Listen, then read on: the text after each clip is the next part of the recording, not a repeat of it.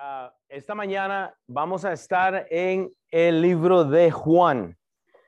Y vamos a ir a Juan y vamos a estudiar el capítulo 21. Si usted no ha estado asistiendo, hemos estado en el libro de los Corintios. En Primera de Corintios no hemos terminado, pero yo decidí hacer una pausa solo para limpiar un poquito la mente. Pero Saben, siempre me gusta ir a la vida de Jesús cuando a veces estamos en un estudio así como el de Primera Corintios y para salir un poco, ver, ver que la Biblia habla de Jesús y anteriormente hablé de, de algunas cosas que teníamos que hacer en el cuanto a ir, pero eh, es, es, interesante ver a Jesús en acción y, realmente lo que Él quiere enseñarnos. Entonces, si usted va a tomar notas, el mensaje de hoy se llama eh, ¿De cuál manera? ¿Ok? ¿De cuál manera? Y eso va a ser tal vez un mensaje que, le, que porque lo que quiero es confrontarle esta mañana a usted, porque acabamos de, empezar el año y nosotros tenemos cosas en, en la estructura de, la iglesia que usted tiene que eh, saber aprovechar.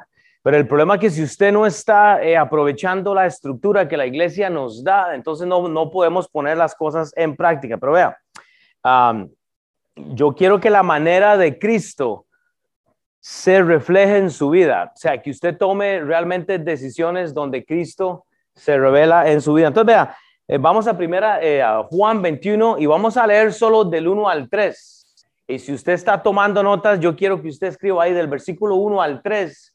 Vamos a hablar eh, de, varias cosas, pero empieza de cuál manera. Ese es el subtítulo que yo le puse. Nada más es inspiracional, pero dice la Biblia, para comenzar, en el versículo 1 de, Juan 21 dice, después de esto, Jesús se manifestó otra vez a sus discípulos junto al mar de Tiberias. Y se manifestó, dice la Biblia, de esta manera. Ok, vea, vea lo que está este, diciendo. Hay algo que se manifiesta de una manera. Dice, estaban juntos Simón Pedro, Tomás llamado el Dino, Natanael, el de Caná de Galilea, los hijos de Zebedeo y otros dos de sus discípulos. Y Simón Pedro les dijo, voy a pescar.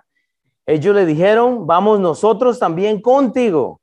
Le dice la Biblia, fueron y entraron en una barca y aquella noche no pescaron nada. Entonces, tomando en cuenta esta lectura, okay, yo quiero resaltar estas tres palabras. Hay algo que se ve acá. Número uno es que algo se manifiesta de, de una manera. ¿Okay? Y yo siempre, cuando leo la Biblia, yo busco palabras claves y yo digo, bueno, ¿de qué manera están pasando las cosas en mi vida?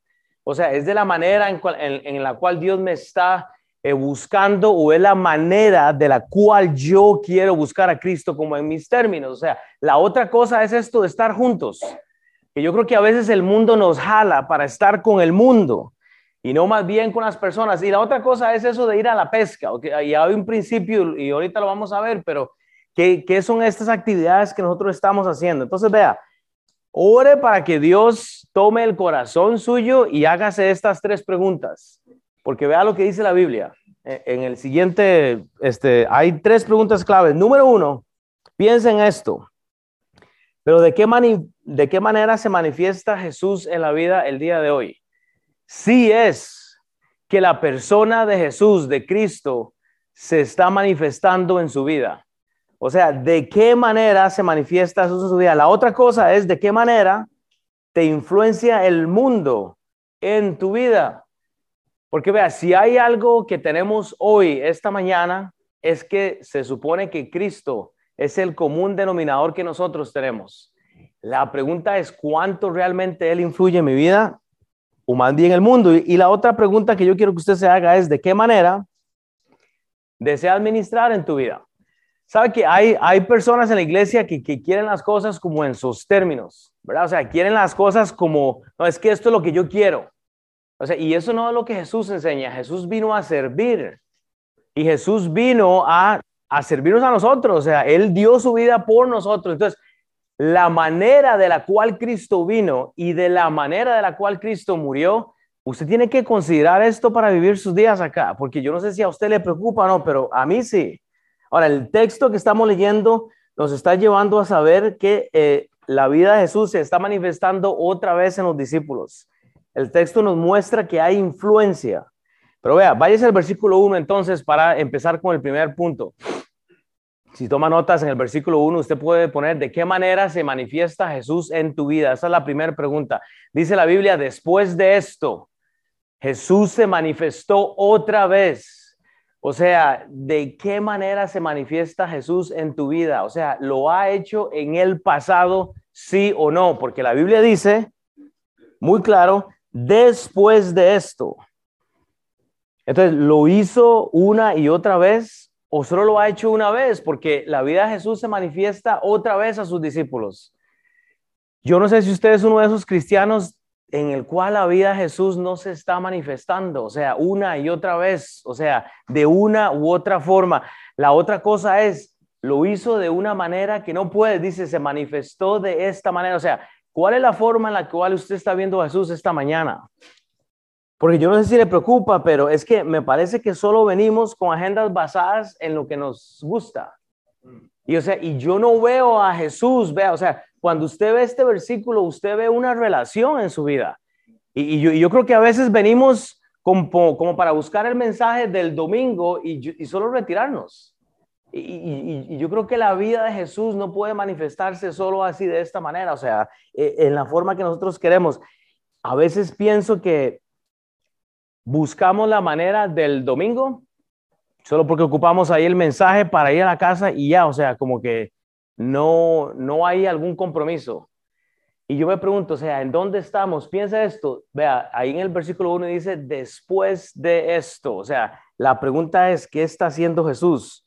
Vaya entonces al libro de eh, Primera de Juan 20, porque vea lo que dice en Juan 20, del 30 al 31, porque mi, mi punto es este, usted tiene 66 libros, y si la Biblia dice después de esto, la pregunta es, ¿de dónde viene usted? Vea, dice la Biblia, hizo además Jesús muchas otras señales en presencia de sus discípulos. O sea, después de esto, después de esta semana, ¿qué ha hecho Jesús?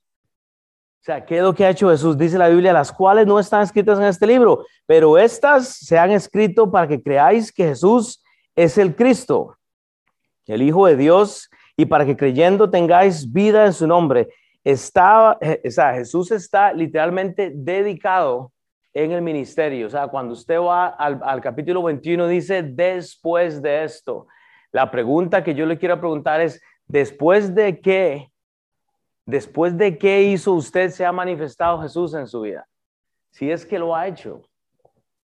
A mí me preocupa vivir una vida de la cual hice algo y después de esto no estoy viendo nada. O sea, ¿en dónde está la relación que nosotros realmente tenemos con Cristo? ¿Después de qué? ¿Después de qué viene Cristo en su vida? O sea, ¿en dónde estuvo? Y, yo le digo, analice la agenda que usted tiene. Siempre me voy a preguntar si nos ha convencido eh, Cristo. O sea, si realmente nos ha convencido, porque de la manera en la cual Cristo murió, a mí me ha convencido totalmente. Yo creo que nadie me tiene que convencer de estudiar la Biblia, de levantarme en la mañana.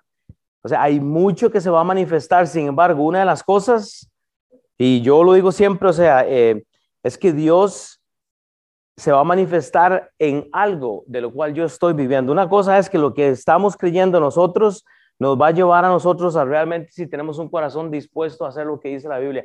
Hay, hay veces que yo pienso, si la manera en la cual Cristo murió a usted no le ha convencido, simplemente para estar en una iglesia contento, yo no creo que un mensaje como el mío, así de patético, pobre, le va a alcanzar el corazón a usted. Porque usted viene hoy, recibe el mensaje, se va, pero digo, es la manera de Cristo la que tiene que agarrar el corazón suyo. No es la manera del pastor, no es la manera de, cómo Sam predicó esta mañana, no es la manera de la persona que está a la par suya, es la manera de Cristo. Vea lo que dice 1 Corintios 4, 5. Así que no juzguéis nada antes de tiempo. Estaba hablándole Pablo a la iglesia de los Corintios, una iglesia que está en rebeldía, una iglesia que está literalmente dividida, una iglesia que sigue a unos y sigue a otros, pero dice Pablo, hasta que venga el Señor, el cual aclarará también lo oculto de las tinieblas pero vea lo que dice, y manifestará las intenciones de los corazones. Entonces la pregunta es, ¿de qué manera está sentado o sentada usted esta mañana? Repito, sabemos que está sentado así como con, el, con las pompitas ahí en la silla, esa es la manera que usted se sienta, pero ¿de qué manera está usted esta mañana? O sea, ¿está porque alguien lo trajo? Porque vea, Dios va a revelar las intenciones de nuestro corazón. ¿Sabe? A veces pienso que la gente llega a la iglesia como para que el pastor trate de arreglar el problema. Y, no funciona así. Yo repito, la manera de Cristo, la manera de Cristo es lo que tiene que convencernos a nosotros. Porque la manera de la cual yo predico o otra persona predica, eso no va a agarrar nada más que una hora ahí para, para esta mañana. Pero vea lo que pasa en el versículo 2 entonces. Dice, estaban juntos Simón Pedro, Tomás, llamado el Dino, Natanael, el de Canadá de Galilea, los hijos de Zebedeo y otros dos de sus discípulos. Hágase estas dos preguntas. ¿Son tus juntas personas que puedes llamar por nombres? A veces estamos influenciados por el mundo y sabemos, ah, sí, esa persona se llama esta, esa persona se llama esta, pero no sabemos absolutamente nada. Lo que usted ve acá es, un, es una relación, porque están los discípulos. ¿Son tus juntas los discípulos de Cristo o no? Yo me pregunto, ¿de qué manera está viviendo entonces su vida? Porque yo no sé, o sea, el punto que deseo mencionar acá es el hecho de que si podemos mencionar a los hermanos en Cristo que caminan con nosotros, pues ya tenemos una, una, una, eh, una guía, una opción, o sea, una, eh, diría yo, como una esperanza. Pero pasa que a veces llegamos a la iglesia y vea, y eso es lo que yo veo, entramos acá, por, por lo menos a clase en español, y no sabemos ni siquiera cómo se llama la persona que está atrás suyo. ¿Sabe por qué? Porque de la manera que usted viene, usted viene en sus términos. Venimos en, nuestro, en nuestros términos. La iglesia no conoce sus nombres a veces. Y la iglesia ha creado una estructura de la cual usted puede llegar a las 9 de la mañana a recibir el mensaje en inglés. Pero ¿sabe qué lo que pasa? No podemos mencionar nombres. O sea, no hay forma de que usted pueda llamar a las personas por nombres. Porque de la manera que vivimos, de la manera que venimos a la iglesia, es en los términos que yo quiero. Y a mí me preocupa eso. O sea, yo no creo que uno modela eso acá. O sea, no, no sé, yo, yo estuve un par de semanas fuera y le di gracias a Dios porque dos personas, eh, Mau y Chris, cubrieron la clase y todo eso. Yo les dije, hey, esta es la clase de ustedes, esta no es la clase mía. Esta es la iglesia de Midtown. Pero yo necesito que todos ya nos empecemos a familiarizar con los nombres. Y, la pregunta es, ¿de qué manera te influencia el mundo en tu vida? Porque parece que las personas que conocemos no están aquí.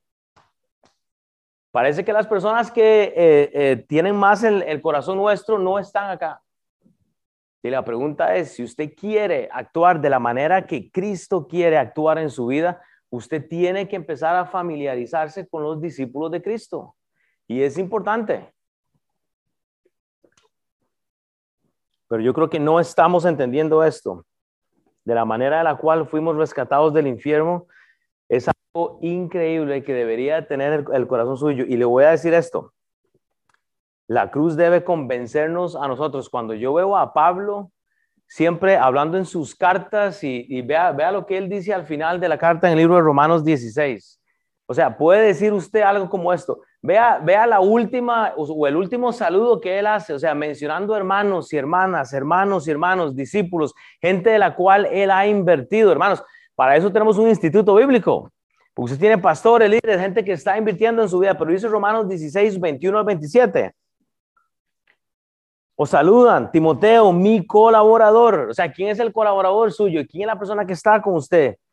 Y Lucio, y ahora, no escoja estos nombres para ponerle a sus hijos cuando nazcan, porque, o sea, se va a meter en problemas. Son nombres bien extraños, pero dice Lucio, Jason o Jason, no sé cómo quiera llamarlo, Sosipater, o sea, Sosipater, o sea, pero los conoce, o sea, los llama por su nombre. Que el punto mío es, o sea, que vea, estos son parientes. Dice, yo Tercio, que escribí la epístola, os saludo en el Señor. Os saludo a Gallo, hospedador mío y de toda la iglesia o saludo Erasto, o sea, él está mencionando a las personas, hermanos, y, dice, tesorero de la ciudad y hermano cuarto, dice, la gracia de nuestro Señor Jesucristo sea con todos vosotros, amén. Y él sigue mencionando nombres, hermanos. ¿Sabe qué la cosa? Que no estamos familiarizados.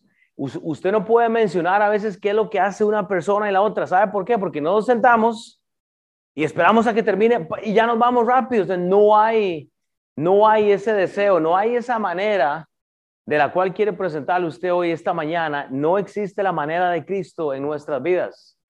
Porque que solo quiero las cosas como yo quiero, o sea, como yo deseo. Y estamos poniendo peros y peros para involucrarnos en lo que dice la Biblia, para hacer lo que dice la Biblia. Pero, hey, no se meta conmigo, no se meta mi tiempo, o sea, no, o sea, déjeme en paz. Yo, yo vivo mi vida como yo quiero. Entonces, cuando hay problemas, quieren venir a resolverlo en un domingo y no se puede. Cuesta mucho, de esa no es la manera que funciona. Vean el versículo 3 entonces, porque ahí ve de qué manera te está influenciando el mundo en tu vida. Vea lo que dice eh, Juan 21.3. Simón Pedro les dijo, voy a pescar. Entonces, ¿de qué manera te influencia en tu vida? O sea, son las almas. Usted está enfocado en las almas. Él dice, voy a ir a pescar. hay un cuadro grande, pero dice, ellos le dijeron, vamos nosotros también con ellos, contigo. Entonces, nos motivan los hermanos en Cristo a hacer el ministerio, a hacer un un estudio bíblico. Piensen esto, hermanos. Dice, fueron, entraron en una barca y aquella noche no pescaron absolutamente nada. ¿Sabe qué es lo que pasa? Es en el momento que usted no ve el fruto que usted quiere ver, usted quiere irse. Ay, es que tengo este problema, es que tengo esta situación y, y si usted no ve algo ahí como tangible que usted pueda agarrar, ya, ya, a veces simplemente hay que ir a pescar y usted no tiene que traer el fruto. Dios nos ha llamado a empujar. No, no le promete que usted va a mover el, el problema o la piedra, pero hay que hacerlo. Cuando pienso en esto, en esto de la pesca, pienso en cómo Cristo me atrapó en la red. Y sabe, la red de Cristo no se rompe. Y vamos a ver eso ahora más tarde. O sea, aquella noche no pescaron, pero ¿sabe qué?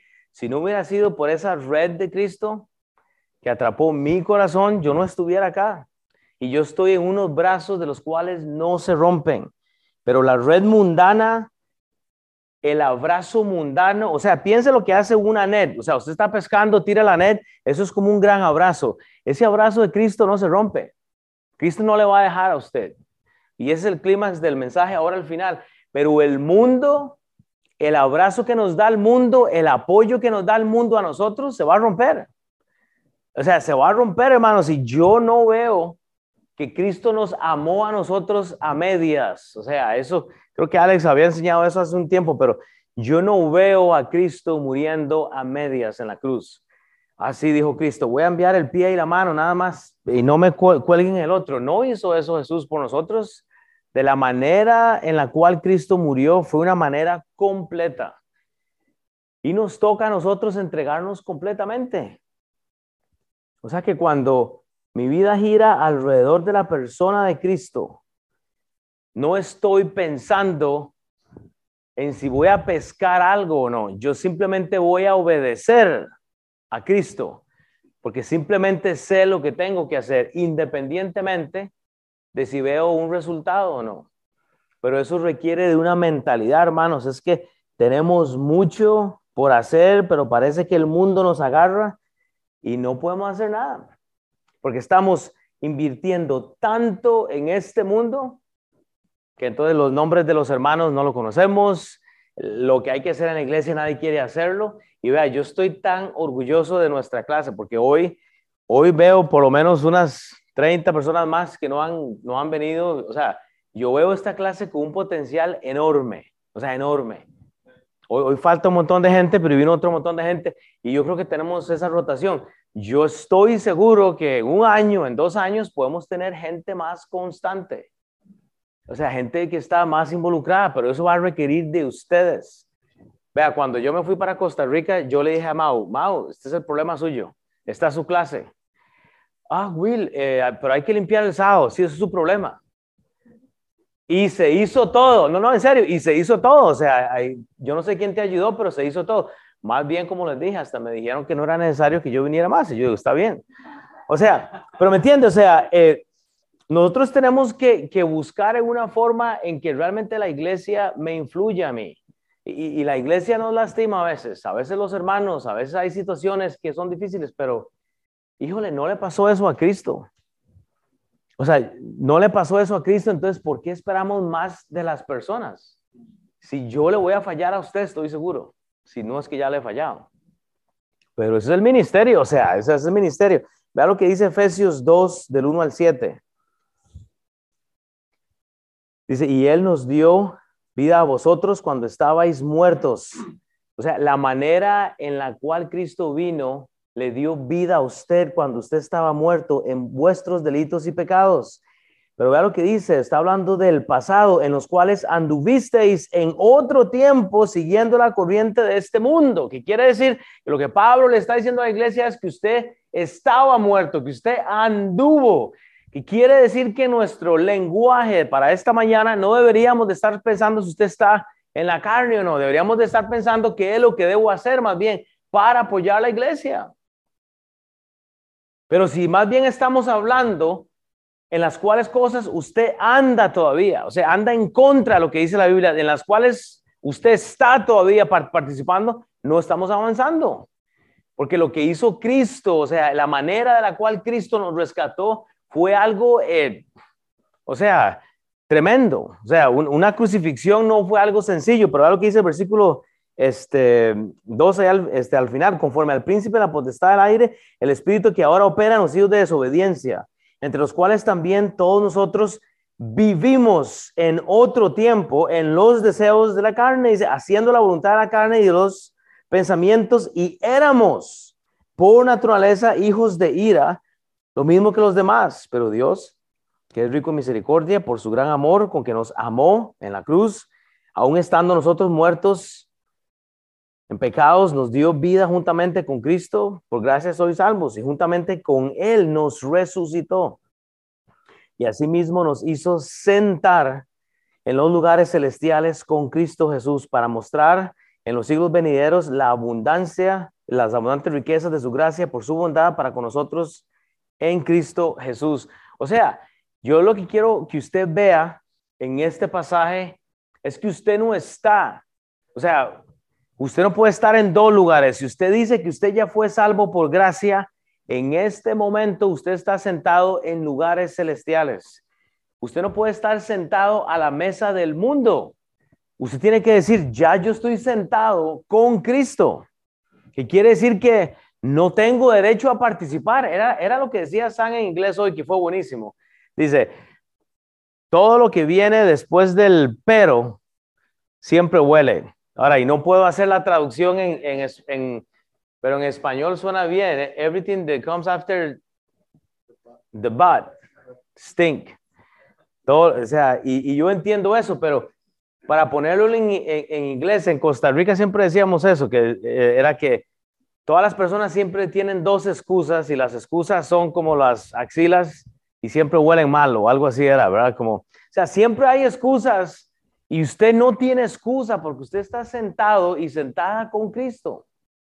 Entonces nada más es el acto de someternos y decir, Dios, lo que hay en mi vida, yo lo voy a llevar a usted para que usted cargue eso, para que usted me mueva realmente a entender que de la manera por la cual y del cómo Cristo murió es lo que me debe mover a mí, o sea, no soy yo. Pero cuando leemos la Biblia, usted va a leer en la Biblia hijos de Dios o hijos de desobediencia. Usted no va a eh, abrir la Biblia y usted no encuentra en la Biblia una sección en donde dice, y estos hijos tibios que estoy trabajando, no, hijos de desobediencia o hijos de Dios. No hay gente intermedia, excepto lo que vimos en, la, en, en Primera Corintios, con una iglesia carnal, pero a una en la carnalidad yo digo, ¿Llegó la gracia de Cristo a, la gente carnal o no? O sea, piense, ¿usted ve hijos de desobediencia o hijos de Dios? ¿Usted está con Cristo o con el anticristo? Punto. Solo hay dos familias. Una que es espiritual y otra que no es espiritual. Y usted o muere con Cristo o muere sin Cristo. O sea que no hay un punto medio. O sea, y yo no entiendo eso. Cuando usted lee Efesios, usted tiene que pensar, wow, es que lo que Pablo está diciendo es que estábamos muertos, que andaba yo en esto, que yo vivía en otro tiempo, que yo era de esta forma, pero ¿por qué lo que veo en mi vida es esto? ¿Cómo es que no puedo? Ya se me acabó el tiempo. Sorry. No, todavía no, ¿verdad? No, me quedan cinco minutos. No, vea lo que dice Apocalipsis, o sea, vea lo, vea lo que dice Apocalipsis 5. Yo sé que hay eh, Apocalipsis 3, 15, 16. Yo conozco tus obras, que ni eres ni frío ni caliente. Ojalá fueses frío o caliente. Pero por cuanto eres tibio y no frío ni caliente, te vomitaré de, mi boca. Yo, yo, yo a veces le digo a la gente, vea, cuando yo estaba en el mundo, estaba frío. O sea, y era bien frío. Entonces yo digo, ok, sea, seamos sinceros, si usted está esta mañana aquí, ¿por qué si no quiere obedecerle a Dios, por qué está aquí? mejor váyase y, esté frío. O sea, aproveche que quiere estar en la carne. O sea, y, yo le digo a la gente, ¿por qué quiere la, responsabilidad de esta iglesia si lo que quiere es estar frío? Eh, o sea, yo, yo no entiendo eso. Mejor vaya al mundo y haga todo lo que quiere hacer.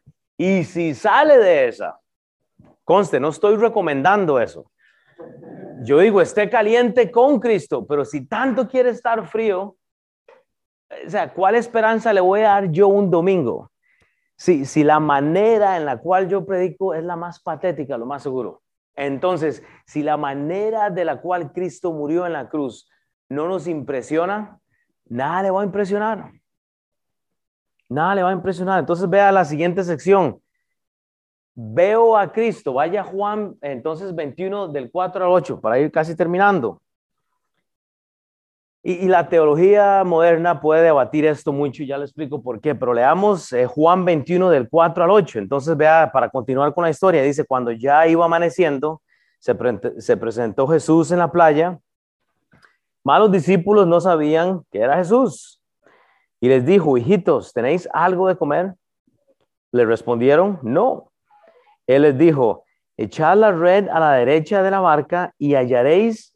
Entonces la echaron y ya no podían sacar por gran cantidad de peces. Dice el versículo 7, entonces aquel discípulo a quien Jesús amaba dijo a Pedro, es el Señor, o sea, este es el Señor Jesús. Simón Pedro, cuando yo que era el Señor, se ciñó la ropa porque se había despojado de ella. Y no piense como una desnudez completa, pero ahí hay un poquillo de teología igual, pero, pero él, no tiene la ropa en ese momento y se, y se echó al mar y los otros discípulos vinieron con la barca arrastrando la red de peces, pues no distaban de tierra, sino como 200 codos. Entonces, vean, no, note lo siguiente, pero los discípulos no saben quién es esa persona. O sea, a veces no reconocemos nosotros las señales que Cristo nos está dando porque no podemos reconocer el mensaje de Dios, porque estamos tan metidos en nuestras cosas, que usted tiene predicadores, tiene mensajes y usted no reconoce que es que Dios está llamando su atención. Pero otra cosa muy interesante es el hecho de ver cómo respondemos.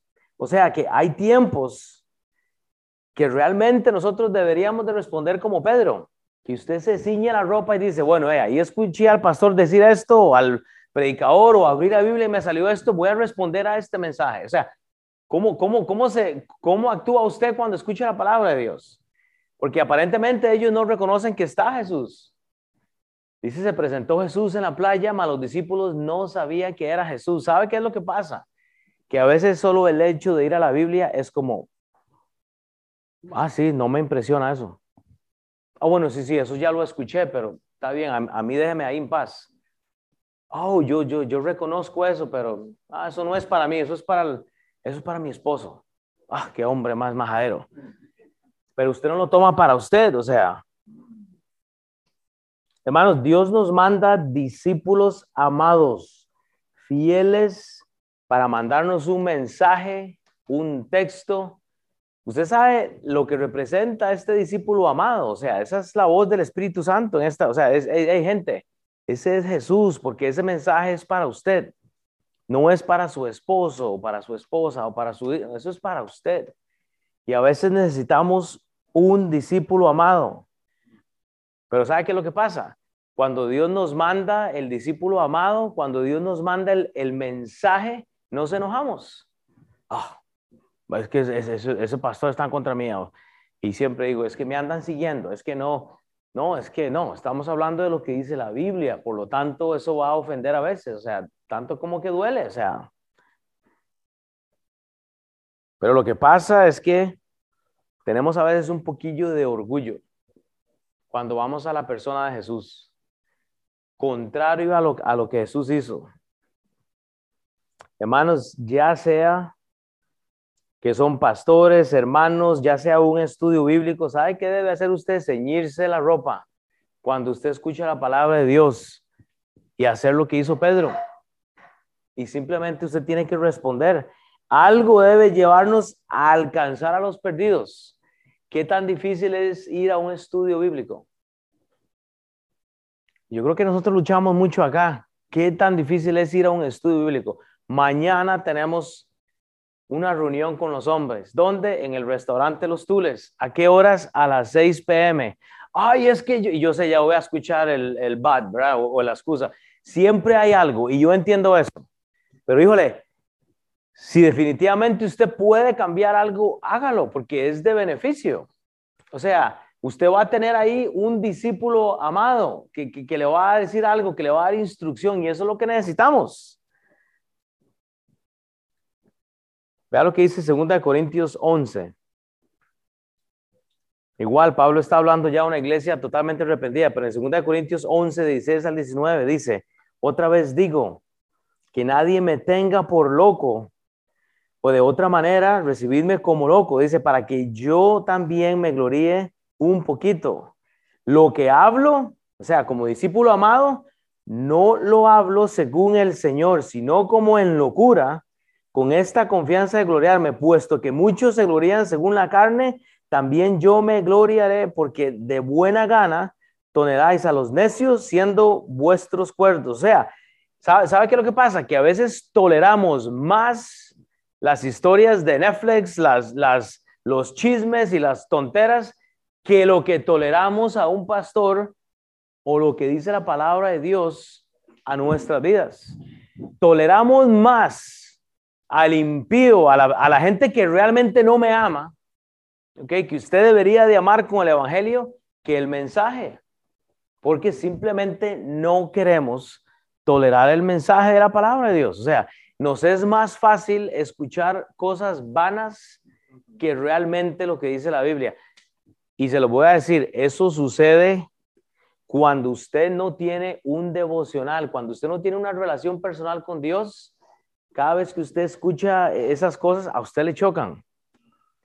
No vea, es que esto es lo que dice la Biblia. Ah, sí, un momento, pero estos son mis términos.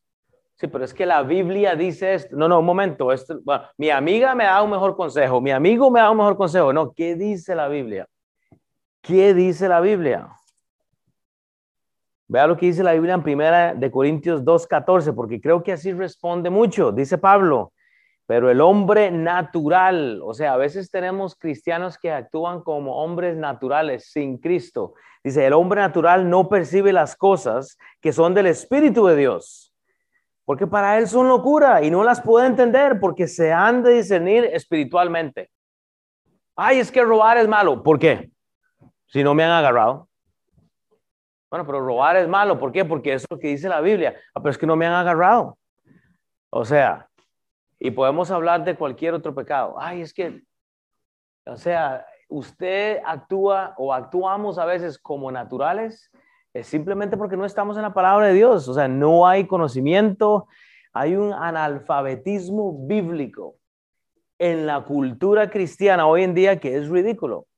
Vea, yo le voy a ser sincero, y, no quiero que me escuche mal, pero yo no necesito venir a que un pastor me predique para yo estar con un fuego, ¿me entiende? Lo que hicimos hoy en la mañana a las nueve es venir y someternos a la iglesia entre hermanos en Cristo y es la celebración de, que somos salvos, pero yo no necesito del, del mensaje del domingo para creer en Cristo. ¿Qué tal si Dios lo pone a usted en un lugar donde no hay lo que está aquí? O sea, entonces, ¿quién es Cristo? Porque vea, aquí pasa lo siguiente, vea, la típica iglesia americana es esta, o, de, nuestro país. Ahí ponemos unos coritos y, todo el mundo con las manitas arriba y, y alabado al Señor y la emoción. Y luego ya que se acaba ya la música, hay un poquillo ahí de Biblia para, para nosotros y ya nos vamos a la casa. O sea, y, y yo más bien digo, hermanos, la Biblia sola debería de llevarnos a alabar a Dios.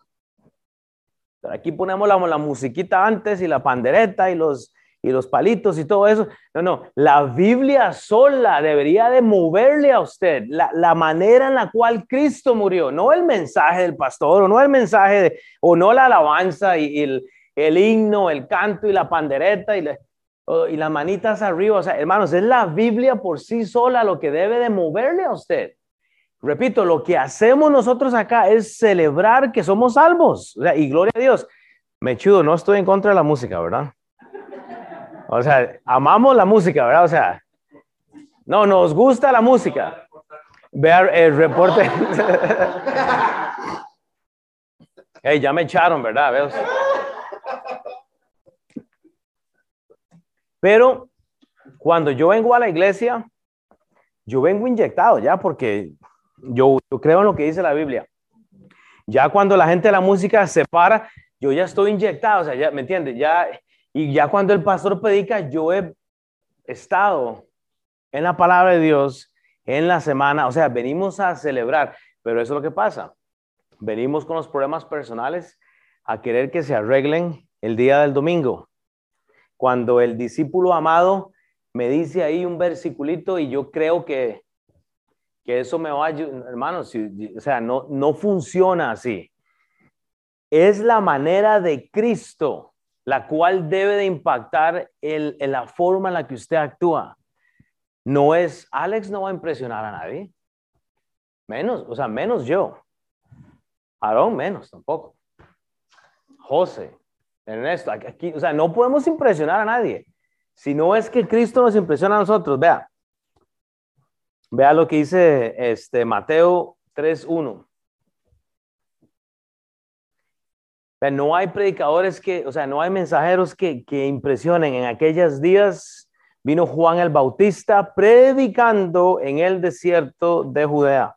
El discípulo amado, que era un vegetariano que comía langostas, vestido de pieles de camello, descalzo, ¿Qué impresión tiene eh, Juan el Bautista?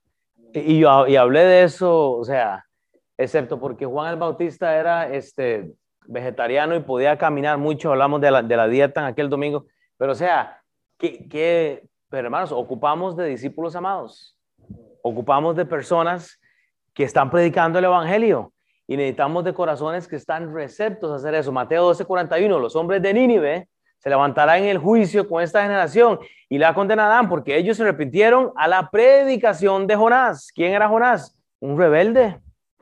Pero se arrepintieron. O sea, es, como recibe usted el mensaje del discípulo amado. ¿Sabe que se necesita discípulos amados para poder recibir el mensaje? Si no hay gente fiel, usted no va a recibir el mensaje.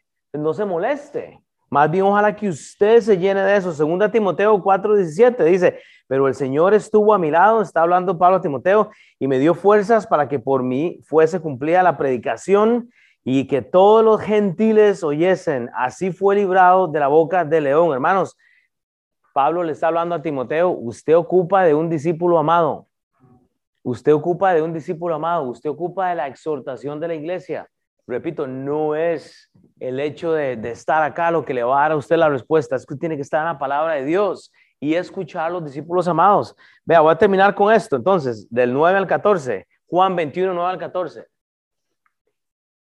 Y, es, viene el clímax aquí el mensaje, ¿Quién, ¿quién carga su pecado realmente? Pero ¿sabe qué es lo que pasa?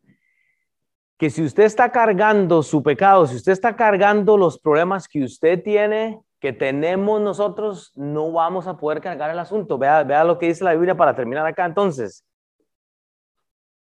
En el versículo 9, Juan 21, al descender a tierra, vieron brasas puestas y un pez encima de ellas y pan. Jesús les dijo, traed los peces que acabáis de pescar. Dice, subió eh, eh, Simón Pedro y sacó la rueda a tierra llena de grandes peces. Y dice, 153. Y aún siendo tantos, Cristo no se rompió.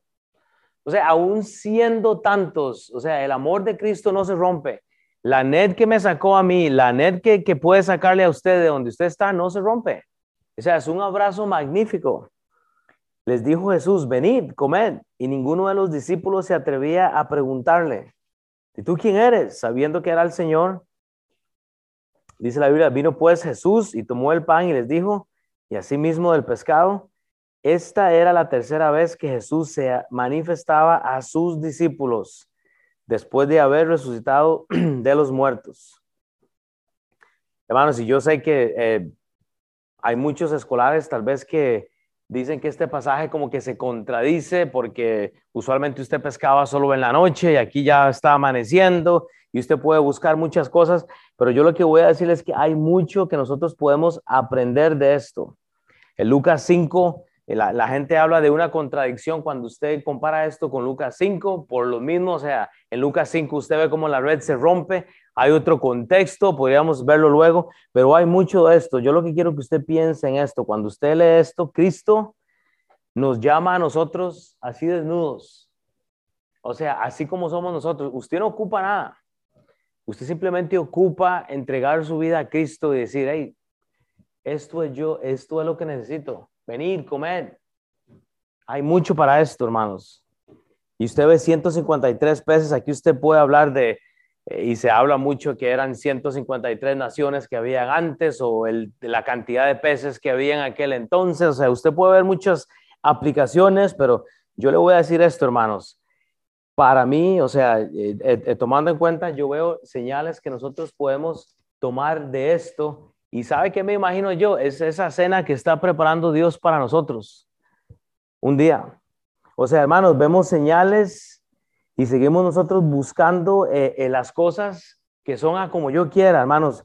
Jesús le está rogando a los discípulos realmente ir a buscar al perdido. Y es lo que Él quiere nosotros, pero si la manera de Cristo no nos ha agarrado al corazón, nosotros estamos mal. Hay una gran cena que muchos de nosotros vamos a perder. ¿Saben por qué? Porque no hemos predicado el Evangelio. Cuando usted lee esto, vea, al desde la tierra, vieron brasas puestas y un pez encima de ellas y pan. Y Jesús les dijo, les dijo, traed de los peces que acabáis de pescar.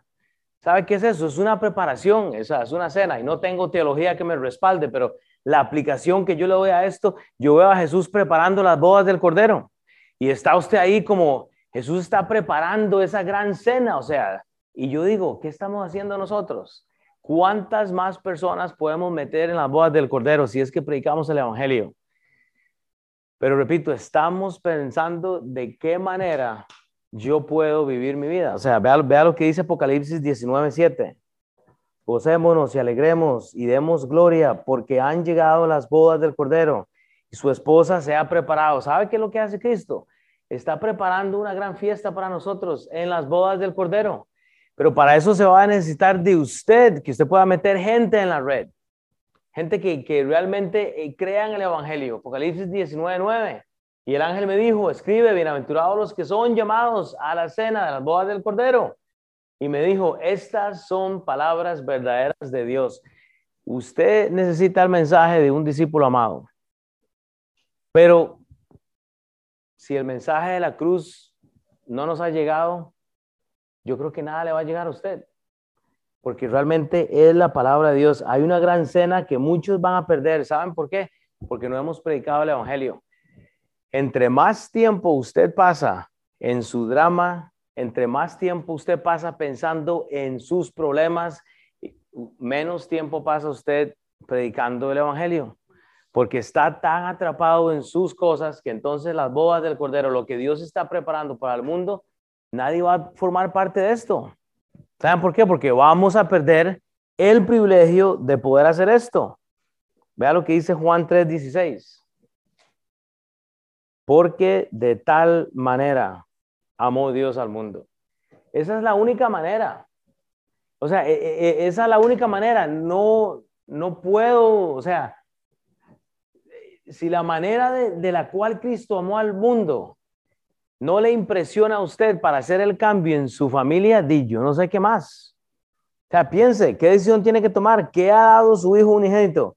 Para que todo aquel que en Él crea no se pierda, mas tenga vida eterna. Cuando usted ve Juan ahí al final y usted ve la preparación, unas brasitas puestas, un pez encima, un pan, yo me imagino es el deseo de Cristo que Él tiene para nosotros. Él, tiene esa cena lista para nosotros, pero yo creo que eso va a depender de usted. No hay nada que nosotros podamos hacer. Yo digo, estemos invitando, estemos tratando de, de llamar a gente entre semana. ¿Sabe? ¿Sabe cuál es el reto de esta mañana? Que usted sea ese discípulo amado. Esta clase, vea, pasamos después de la conferencia, todo el mundo se enfermó y todo eso, pero ya es hora. Ya es hora de levantarnos. Todo el mundo se enfermó, o sea, pero ya es hora. Usted puede ser el discípulo amado que llama a alguien, que le manda un texto a alguien, que está pensando en quién faltó, a quién puedo llamar. O sea, seamos esa persona.